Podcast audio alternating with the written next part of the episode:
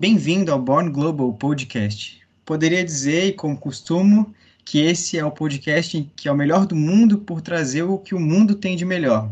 Mas agora eu acho que eu preciso dizer que a maior do mundo também está nesse podcast, também está no Brasil.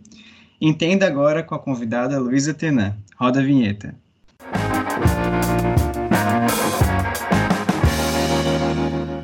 Olá, Luísa. Muito obrigado por aceitar o convite, muito obrigado por estar conosco. Primeiro, você é jornalista, atriz, é, modelo, tem uma trajetória de comunicadora, tem uma presença digital importante, por que não dizer no, nos tempos de hoje. Vou deixar você se apresentar um pouquinho da tua trajetória e como tem sido esses dias, o trabalho que você desempenha na sua profissão nos dias de hoje. Oi, Leonardo, muito obrigada pelo convite, adorei. É um prazer estar aqui no seu podcast falando um pouquinho de comunicação. Então, eu tenho algumas funções aí, né? A minha formação se mistura um pouquinho entre artes e jornalismo. Eu sou jornalista formada pela PUC do Rio de Janeiro, mas como eu sempre estudei artes cênicas desde pequenininha, sempre fiz teatro desde sete anos de idade, acabei levando junto comigo né, essa, essa segunda opção também acabei me formando como atriz, tirando o registro profissional junto com o meu registro de jornalista. E aí, no meio do caminho, acaba que a publicidade pede atrizes que tenham o DRT, que é o registro do ator. E eu fiz algumas publicidades e confunde um pouco com o papel de modelo, né, por conta de fotos e publicidade de TV também, alguns comerciais mas nunca deixei de ser jornalista e ter esse olhar mais crítico aí diante dos fatos né, que acontecem. E hoje, onde eu estou, que é a CNN, né, que tem esse foco muito presente em fatos em primeiro lugar, é, é interessante ver o tipo de empresa que eu estou trabalhando agora é exatamente a maneira como eu vejo o jornalismo, a maneira como eu sempre vi e a maneira que eu me propus a ser jornalista, né? Então, estou numa fase bem bem legal profissionalmente falando e numa empresa que eu admiro também por ser a maior do mundo. Que bom. A gente fala que a, a profissão ela se, ela, ela se desenvolve por meio de uma vocação. Eu acho que no jornalismo é muito nobre que a vocação seja o chamado das pessoas pela verdade pela informação.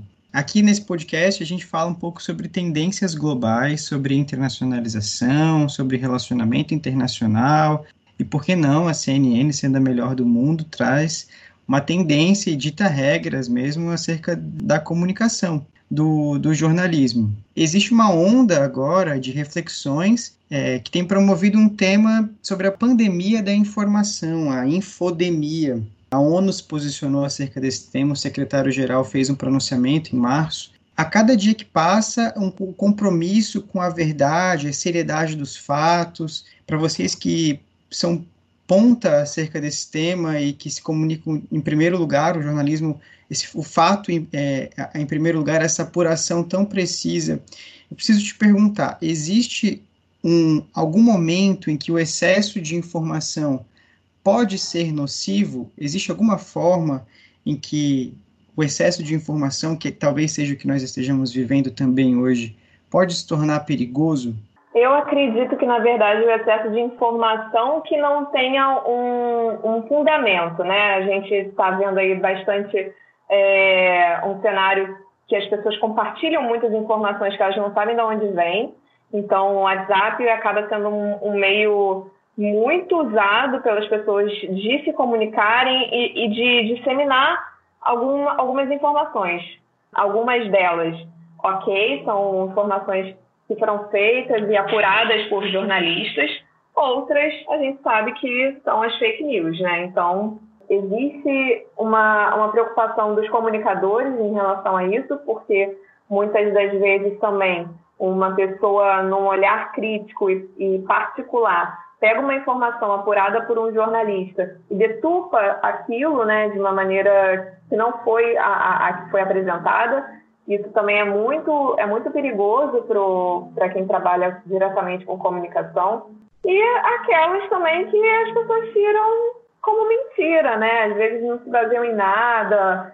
O que eu vejo também, Leonardo, é assim, algumas pessoas não têm a, a vontade de buscar a informação das fontes corretas. Então, às vezes, aquele parente que você tem, aquela sua tia, uma galera mais velha também, que tudo agora é WhatsApp, e aí recebe aquela informação e toma como verdade. E provavelmente essa pessoa ainda vai passar para mais outro grupo. então, isso é muito perigoso. A gente luta diariamente contra isso. Algumas coisas chegam para a gente também é, usando nomes de pesquisadores que a gente conhece e a gente tem que checar. Checar sempre, né? Para ver é, de onde veio e, e se aquela fonte realmente é segura. Foi feito um estudo sobre é, na Universidade de Stanford e eu acho engraçado que eu estou usando esse, essa introdução para falar. É justamente isso que acontece nos grupos de WhatsApp, né? A Universidade X faz um estudo sobre, mas é, esse fato ele foi apurado.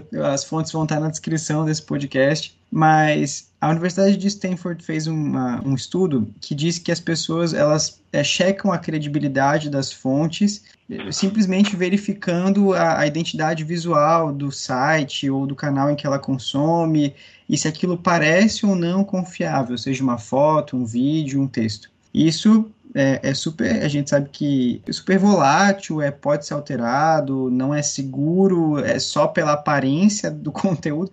É claro que isso já nos dá um indício, mas é somente uma forma de verificar. A veracidade dos fatos precisa ser apurada com mais critério, né?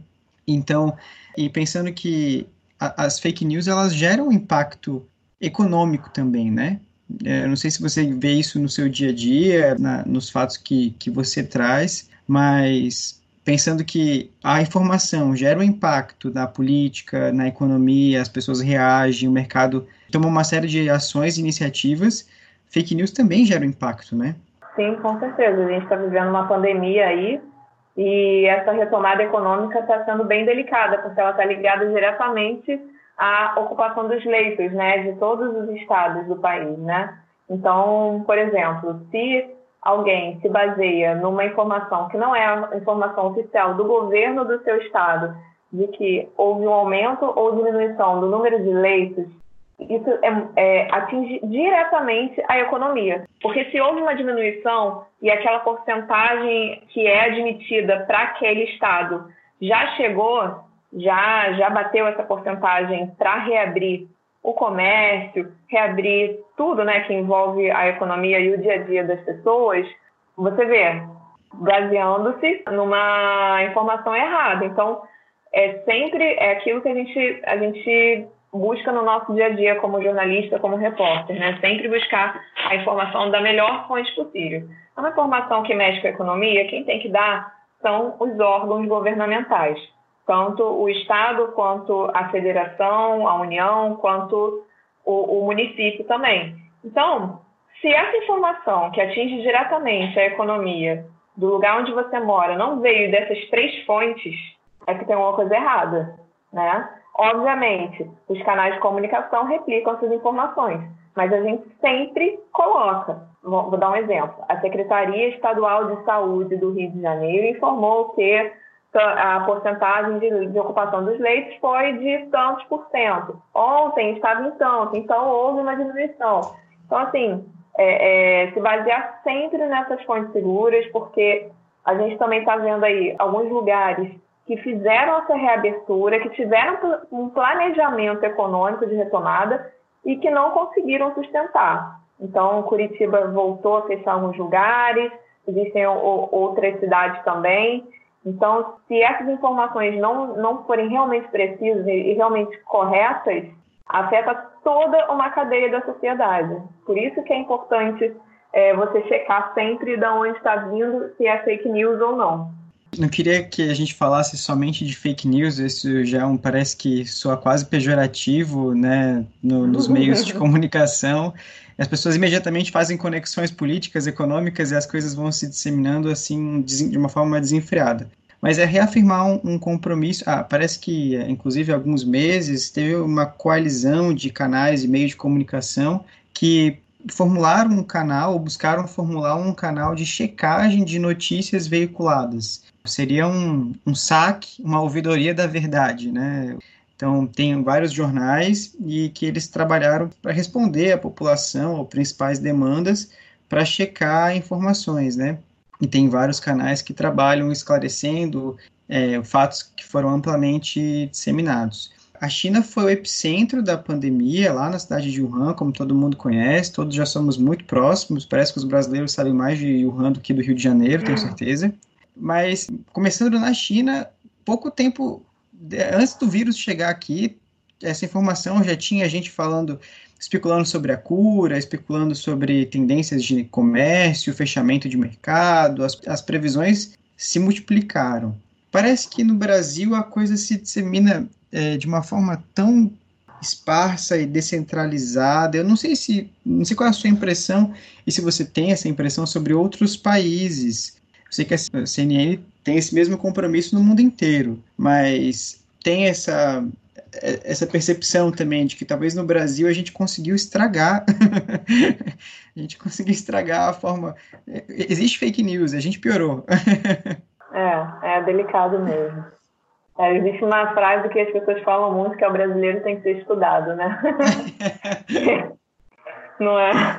Porque, assim, é impressionante a capacidade das pessoas de pegar um... Vou dar um exemplo, tá? Um print de uma tela de, sei lá, de um canal qualquer, de um veículo qualquer, seja de televisão, seja uma matéria, e mudar. E, gente, quanto tempo que essas pessoas têm? Que eu não tenho eu fico pensando como é que, como é que põe energia nisso, para que que coloca, né? A gente tem como, como imprensa, obviamente, a gente numa situação dessa de crise, e até em outras situações também, mas a, gente, a imprensa é, é amiga, né? A gente, óbvio que tem a concorrência, tem a concorrência. Mas se eu chego numa pauta como repórter e está faltando alguma informação, existe uma troca de informação ali. E é óbvio que eu vou acreditar no meu colega, mas eu acredito, pego aquela informação e confirmo. Entende? Então, assim, olha, sei lá, vou fazer alguma pauta policial e eu tenho que falar com o delegado do caso. Aí eu chego para o delegado e falo assim: eu tenho a informação de que isso, isso e isso aconteceu. Confirma. Ah, confirmo. Então, tá tudo certo, entende? Então a gente é, acaba se ajudando também, porque como é muita informação, muita coisa. Todo dia acontece alguma coisa. É a política mudando diariamente, principalmente no Rio de Janeiro. Nossa, gente, chega a ser assustador. A gente, eu falo gente, todo mundo, né? É, tem um meme que circula no WhatsApp escrito assim: é, muita desgraça para poucos jornalistas. e é bem isso, porque, gente, pelo amor de Deus, às vezes eu chego em casa e eu quero tipo, me desconectar né? É, a gente trabalha na rua e, e, a rua é muito cansativa, né? Então eu chego em casa, tomo um banho e tal, aí eu assisto um, o, o, jornal ainda, que, do horário que eu chego, que é dependendo da minha escala do dia, né? Aí eu assisto um pouquinho ainda para ver se não aconteceu mais alguma coisa. Aí vou comer. Aí é um momento de relaxar, óbvio, eu não fico vendo noticiário o tempo todo, né? Então já aconteceu de eu ligar um filme, ver o filme, dormir, chegar na redação no dia seguinte e assim, o cenário ter virado um caos. E as pessoas assim, Luísa, onde é que você estava que você não viu isso? Eu falei, eu estava vendo Rei Leão, sabe?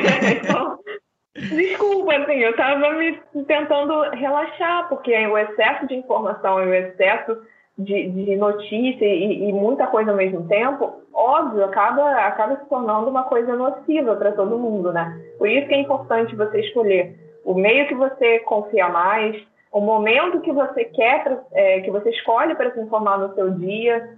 Então, se a gente não, não conseguir separar isso, a gente acaba virando o tempo todo sendo bombardeado. E isso não é bom né, para ninguém. É, porque são duas preocupações, né? A forma como a gente consome a informação, se for demasiado, também é tóxico, é qualquer que seja o canal, então, esse consumo exacerbado da informação que é disponibilizada é, não é um erro da disponibilização, e sim do consumo. Eu vou ficar repetidamente ouvindo aquela informação e gerando, conjecturando em cima daquilo, isso gera um desgaste emocional, uhum. cognitivo, e nesse momento de isolamento, isso ainda é mais sensível, né? E eu vejo que, não sei se você, você tem uma opinião acerca disso, sobre há uma tendência de tentar buscar informes positivos E a, a mídia, existe realmente um.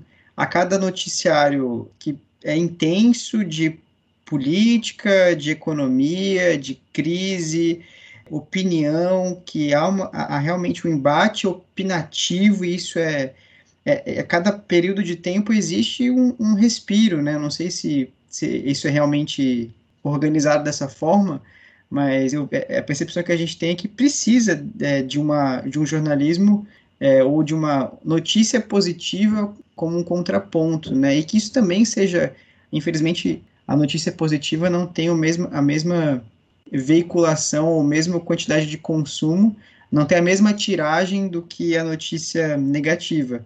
Mas a cada dia que passa, ela se torna mais remédio, né? Não sei se você tem essa mesma percepção. Concordo com você. Acho muito importante ter esse contraponto. Antigamente, na época horrível falar isso, é porque eu já tenho oito anos de formado. mas assim, eu ia falar assim, na época que eu estava na faculdade, para mim parece que foi ontem, mas é porque passou já há muito tempo, quase uma década, mas tudo bem. É, na época que eu estava na faculdade, a gente tinha algum, alguns exemplos de jornais que faziam sucesso e, na verdade, não é, faziam sucesso com um público bem segregado. Do tipo, a gente sabia que alguns jornais Estou falando jornais em qualquer mídia, tanto na TV quanto impresso, ou na rádio, né? A gente chamava assim, ah, espreme que sai sangue. Isso era muito, essa expressão era muito usada, né? Então, óbvio, você, quando você segrega dessa maneira, o, a pessoa sabe que aquele tipo de jornal vai ter uma abordagem mais, entre aspas, terrorista sobre as, uhum, as coisas que uhum. acontecem. Sim, a gente sabe. Hoje em dia, eu acredito, é uma opinião minha, né? Eu acredito que, que não cabe mais isso, porque por conta da, da tecnologia e da gente ter fácil acesso, que a gente não tinha tanto antes, a informação, tanto pelos portais de transparência que a gente tem disponibilizado na internet, quanto da, das notícias chegarem mais rápido nos smartphones e tudo, tudo isso que a gente vive, né? Eu, eu não acredito que caiba mais um jornal tão segregado, tão, tão focado num tipo de abordagem que não tem essa diversidade, porque senão ninguém aguenta. Então, assim, realmente precisa desse contraponto de você mostrar que existe um outro lado daquela situação. Toda situação vai ter, vamos, na verdade, não é nem dois lados, a gente diz que tem vários lados. Então, quanto mais você puder explorar é, esses lados e sendo eles pelo menos um deles, né, positivo, é claro que você vai assistir aquele canal ou escutar aquela rádio ou ler o jornal de uma maneira diferente, porque a, a notícia negativa realmente impacta de forma ruim nas pessoas, em excesso. Então, é importante a pessoa também ver esse, esse lado positivo das coisas que estão acontecendo. Agora, uma coisa que acontece, que muitas vezes é, existe uma cobrança da, do público, né? É, e eu falo isso, eu já passei por outras, outras emissoras, né? Isso, em qualquer emissora que eu, que eu trabalhei, já eu, eu escutava isso. É, e eram bem diferentes. Então, ah, não, porque vocês só estão mostrando é, coisas ruins e tudo. Às vezes não é, às vezes é o momento que a gente está, entende? Então, de novo, vamos dar o exemplo do que a gente está vivendo.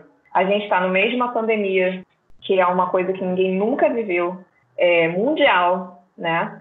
que não, não está sendo resolvida ainda, que ainda vai demorar um tempo para as coisas voltarem ao normal, se é que vão voltar. A gente fala do novo normal, então vai existir uma realidade diferente daquela que a gente já estava acostumado.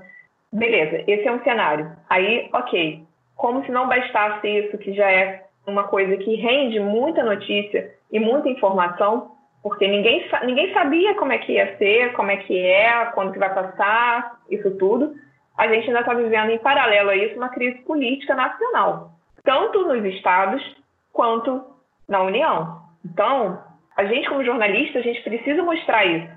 Então, às vezes 24 horas não dá, sabe? Aí a sensação que as pessoas têm é que, nossa, mas vocês só estão falando disso. Não é que a gente está falando disso, é que é nosso dever mostrar o que está acontecendo e, infelizmente, está acontecendo tudo ao mesmo tempo. Então, mas assim, a linha editorial, principalmente é, da CNN, ela preza essa, esse cuidado. A gente tem o CNN Todos Juntos, que mostram essas iniciativas de pessoas que estão se propondo a ajudar o próximo na pandemia. O Live, que é o jornal de manhã da Mari e do Felipe também, é um jornal que tem uma pegada mais leve, que tem essas, essas notícias diferentes. Então, é, eu acho que existe esse equilíbrio ali dentro, sabe? Pena que a gente não pode fazer mais do que a gente poderia se não tivesse acontecendo tudo junto, né? Mas é importante, com certeza é um remédio e eu acredito que as emissoras devem seguir esse caminho, sabe? Para conseguir manter o público feliz, né, de estar assistindo e, e de estar consumindo a notícia através do, do canal que ele, que ele escolhe como seu. A ideia do podcast é que ele seja veiculado entre micro e pequenos empresários, empreendedores em geral, também gestores públicos, é, dentro do contexto de democratizar tendências globais. Acho que você não pode fazer esse apelo, mas eu faço por você, né? Então, pessoal, por favor, colaborem, vamos provocar boas ações e teremos boas notícias. então, Exatamente. É, a, a, o jornalismo também clama por boas ações e é com certeza vai ficar mais evidente que estamos caminhando num, num, caminho certo, né? Parece que depois que a gente constrói, depois de muito cansaço e de uma, uma longa trajetória e a estrada esburacada, a gente chega e fala, nossa, até que o caminho era bonito e eu nem reparei. Então, o jornalismo chega no fim e fala, olha, gente, o caminho é bonito. Então, se a gente colaborasse com a estrada e com os percalços, a gente poderia aproveitar melhor o percurso. Tem muita gente que fala assim: ah, eu tô em casa com ansiedade, eu tô em casa, não aguento mais, eu não sei o que eu faço, eu não consigo fazer as coisas. Gente, é, é exatamente isso. Você tá em casa, você tá empregado, você tá recebendo. Cada um tem uma, um cenário diferente de vida, né? Mas assim, aquela pessoa que tá em casa recebendo e, e tá com essa angústia, transforma essa angústia em solidariedade, sabe? Transforma essa angústia em uma boa ação eu estou na rua todos os dias porque eu sou repórter. Então, sempre que dá, sempre que dá, eu consigo. E assim, todo dia, em qualquer lugar, qualquer bairro que eu estiver fazendo uma matéria, vai vir alguém pedir comida para mim. E assim, não são poucas pessoas. Eu trabalho né, é, é, numa escala de oito horas por dia. Então, assim, durante oito horas, eu conto aí, pelo menos umas cinco pessoas já vêm me pedir comida. E eu dou. Eu vou lá, compro, eu falei, ah, você tá com fome? Aí eu olho, obviamente, tem lugares que não tem nada. Cansei de estar de, de tá parada na minha hora de almoço em algum lugar, porque estava tudo fechado, né? E eu pedi um iFood para mim, pedi um iFood para pessoas que estavam pedindo comida. Sabe, o que, que vai me custar, sabe? Um, um prato de comida para aquela pessoa que não está desde ontem sem comer? Sabe? Muitas vezes são pessoas que, que precisam, que os abrigos estão lotados. Então, assim, você que está em casa com ansiedade, com essa angústia, né, que muita gente está, óbvio, a gente sabe que existe uma diferença entre angústia e uma crise de ansiedade, que é uma coisa mais próxima de uma doença, não é isso que eu estou falando. Mas uma pessoa que está bem em casa e só está com esse incômodo, tem a, a, possibilidade de fazer pelo próximo. Ah, não quero sair na rua. Não saia. Quantas ONGs estão fazendo isso à distância, sabe? Se você é, é sei lá, psicólogo, você pode atender uma pessoa sem cobrar. Tem muita gente fazendo isso, né? Por videochamada. Professores de canto. Nossa, conheço várias iniciativas. Então, assim, ideias de iniciativa não faltam. Você querendo estar na linha de frente, saindo de casa e entregando essa, essa ajuda, ou não.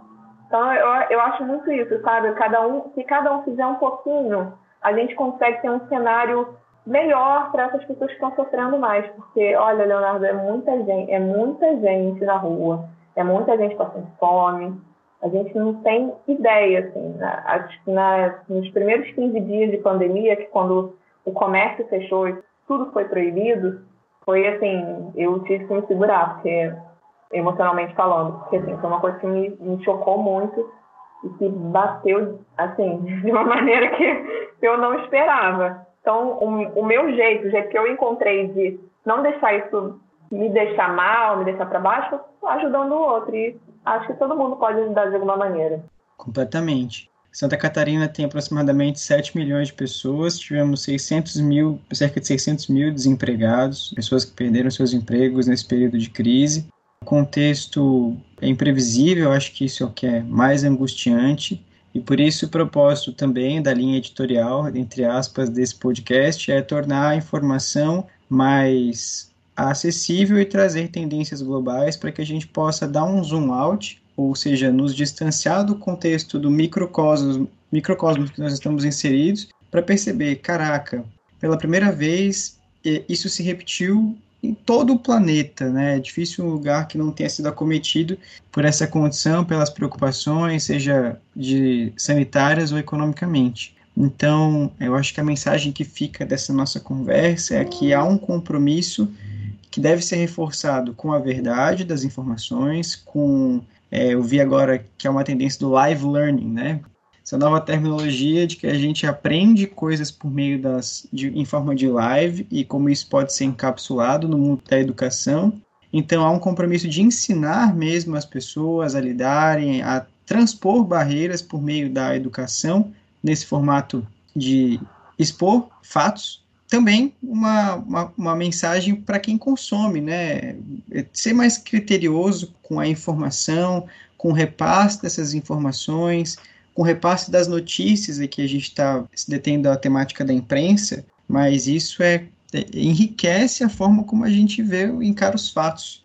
Então, as informações estão aí. É, é jargão dizer que nunca antes na história do planeta a gente teve uma, uma, uma pandemia é, tão noticiada, com tanto acesso e com informações de diversas ordens disponíveis, e aí a forma como pensar se os canais estão sendo eficientes ou não, mas a mensagem é que também a gente deve buscar um consumo adequado dessas informações. Acho que isso é o principal e nos distancia da, do que é tóxico, né? Dessa, dessa sensação ruim, dessa ansiedade, da angústia, ansiedade da preocupação com o que pode vir, se pode piorar, se pode melhorar. Então, acho que tudo isso é da tua fala que, que a gente pode colher, né, como aprendizado.